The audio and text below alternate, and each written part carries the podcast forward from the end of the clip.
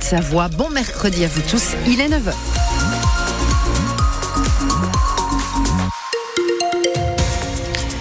Les infos bleuettes du pain. Sur la route, Karine euh, Sur la route, quelques petites difficultés autour de Contamine-sur-Arf en direction de Manny. Euh, vous avez un petit ralentissement euh, sur la voie rapide urbaine de Chambéry aussi dans le sens Grenoble-Aix-les-Bains. Il y a un petit ralentissement mais rien de bien méchant. la météo claire à voiler avec le froid qui va revenir donc en fin de semaine. Une bonne nouvelle en tous les cas. On fera un point complet à la fin de votre journal.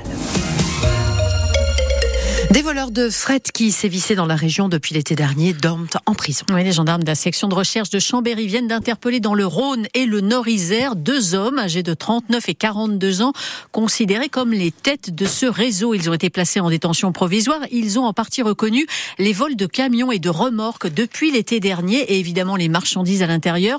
Pour un préjudice d'au moins 3 millions d'euros, les vols se déroulaient sur des plateformes logistiques dans l'Ain, la Haute-Savoie, la Loire, l'Isère et le Rhône. Jonathan Landais, tout a commencé en Haute-Savoie. Oui, en août dernier, un premier camion est volé dans une entreprise de transport de Rumilly avec un gros préjudice, une centaine de milliers d'euros.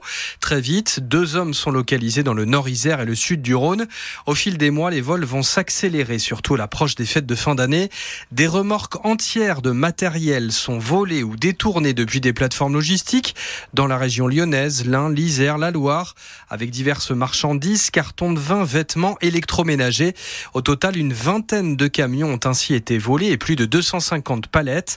Les deux principaux suspects, deux hommes de 38 et 42 ans, reconnaissent en partie les faits, mais d'autres personnes sont toujours recherchées, d'éventuels complices qui étaient chargés d'écouler la marchandise. Les enquêteurs parlent d'une petite équipe très organisée, sans doute moins d'une dizaine de personnes. Et les perquisitions menées dans cinq entrepôts de la région ont permis de retrouver euh, aussi neuf tracteurs, 23 remorques volées qui ont pu être rendues à leurs propriétaires.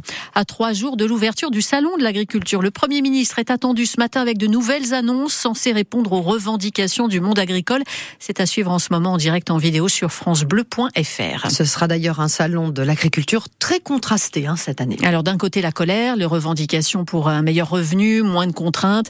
De l'autre la fête qui se prépare, le plaisir des échanges à venir avec un public qui vient toujours goûter les produits des régions, voir défiler les races. Holstein, Montbéliard, Abondance, Tarine, au GAEC, des V à Vulmi près de Bourg-Saint-Maurice. Deux vaches sont sélectionnées pour le concours général agricole de la Rastarine. Laurie, la tenante du titre, et Rasta, la suppléante. Le GAEC compte trois associés. Il y a Chantal, il y a Julien, et puis euh, il y a Louis. Euh, c'est un petit peu le, cadet.